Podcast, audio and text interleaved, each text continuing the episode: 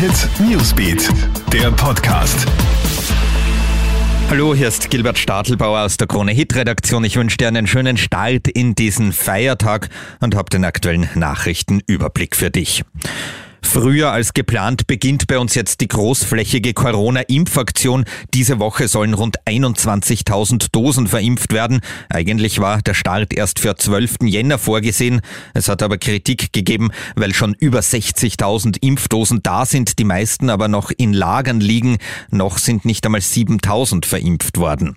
Chief Medical Officer Katharina Reich aus dem Gesundheitsministerium spricht von logistischen Herausforderungen und davon, dass man sich genau im Plan befinde. China sperrt WHO-Experten aus. Eigentlich wollte ein Team der Weltgesundheitsorganisation in das Land reisen, um herauszufinden, wie es zur Corona-Pandemie kommen konnte.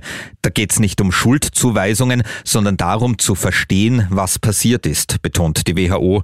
China hat dem eigentlich auch zugestimmt, aber jetzt in letzter Sekunde doch die Einreise verweigert, offiziell wegen fehlender Papiere. Die WHO zeigt sich enttäuscht darüber und China versichert, diese Einreisepapiere für die Experten jetzt zügig bereitzustellen. Gewaltige Bilder aus Bozen in Südtirol gehen durchs Netz. Im Bergland oberhalb der Stadt lösen sich Felsbrocken und stürzen auf das stadtbekannte Hotel Eberle. Eine Gebäudehälfte wird komplett zerstört.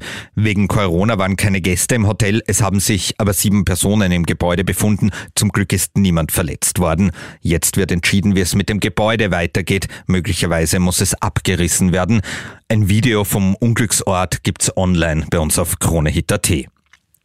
Und ein mysteriöser Fall im deutschen Sachsen-Anhalt. Ein fremder Mann soll ein neunjähriges Mädchen auf der Straße dazu genötigt haben, eine rote Perle zu essen, eine Art Zuckerkugel. Auf dem Weg in die naheliegende Wohnung seiner Eltern ist das Mädchen dann umgekippt. Die Ohnmacht könnte eine Vergiftungserscheinung sein, so die Ermittler. Jetzt werden Tatortspuren ausgewertet und nach dem Mann wird gesucht. Soweit dein aktuelles Update aus der Krone Hit Redaktion. Ich wünsche dir einen schönen Feiertag. Krone Hit Newsbeat, der Podcast.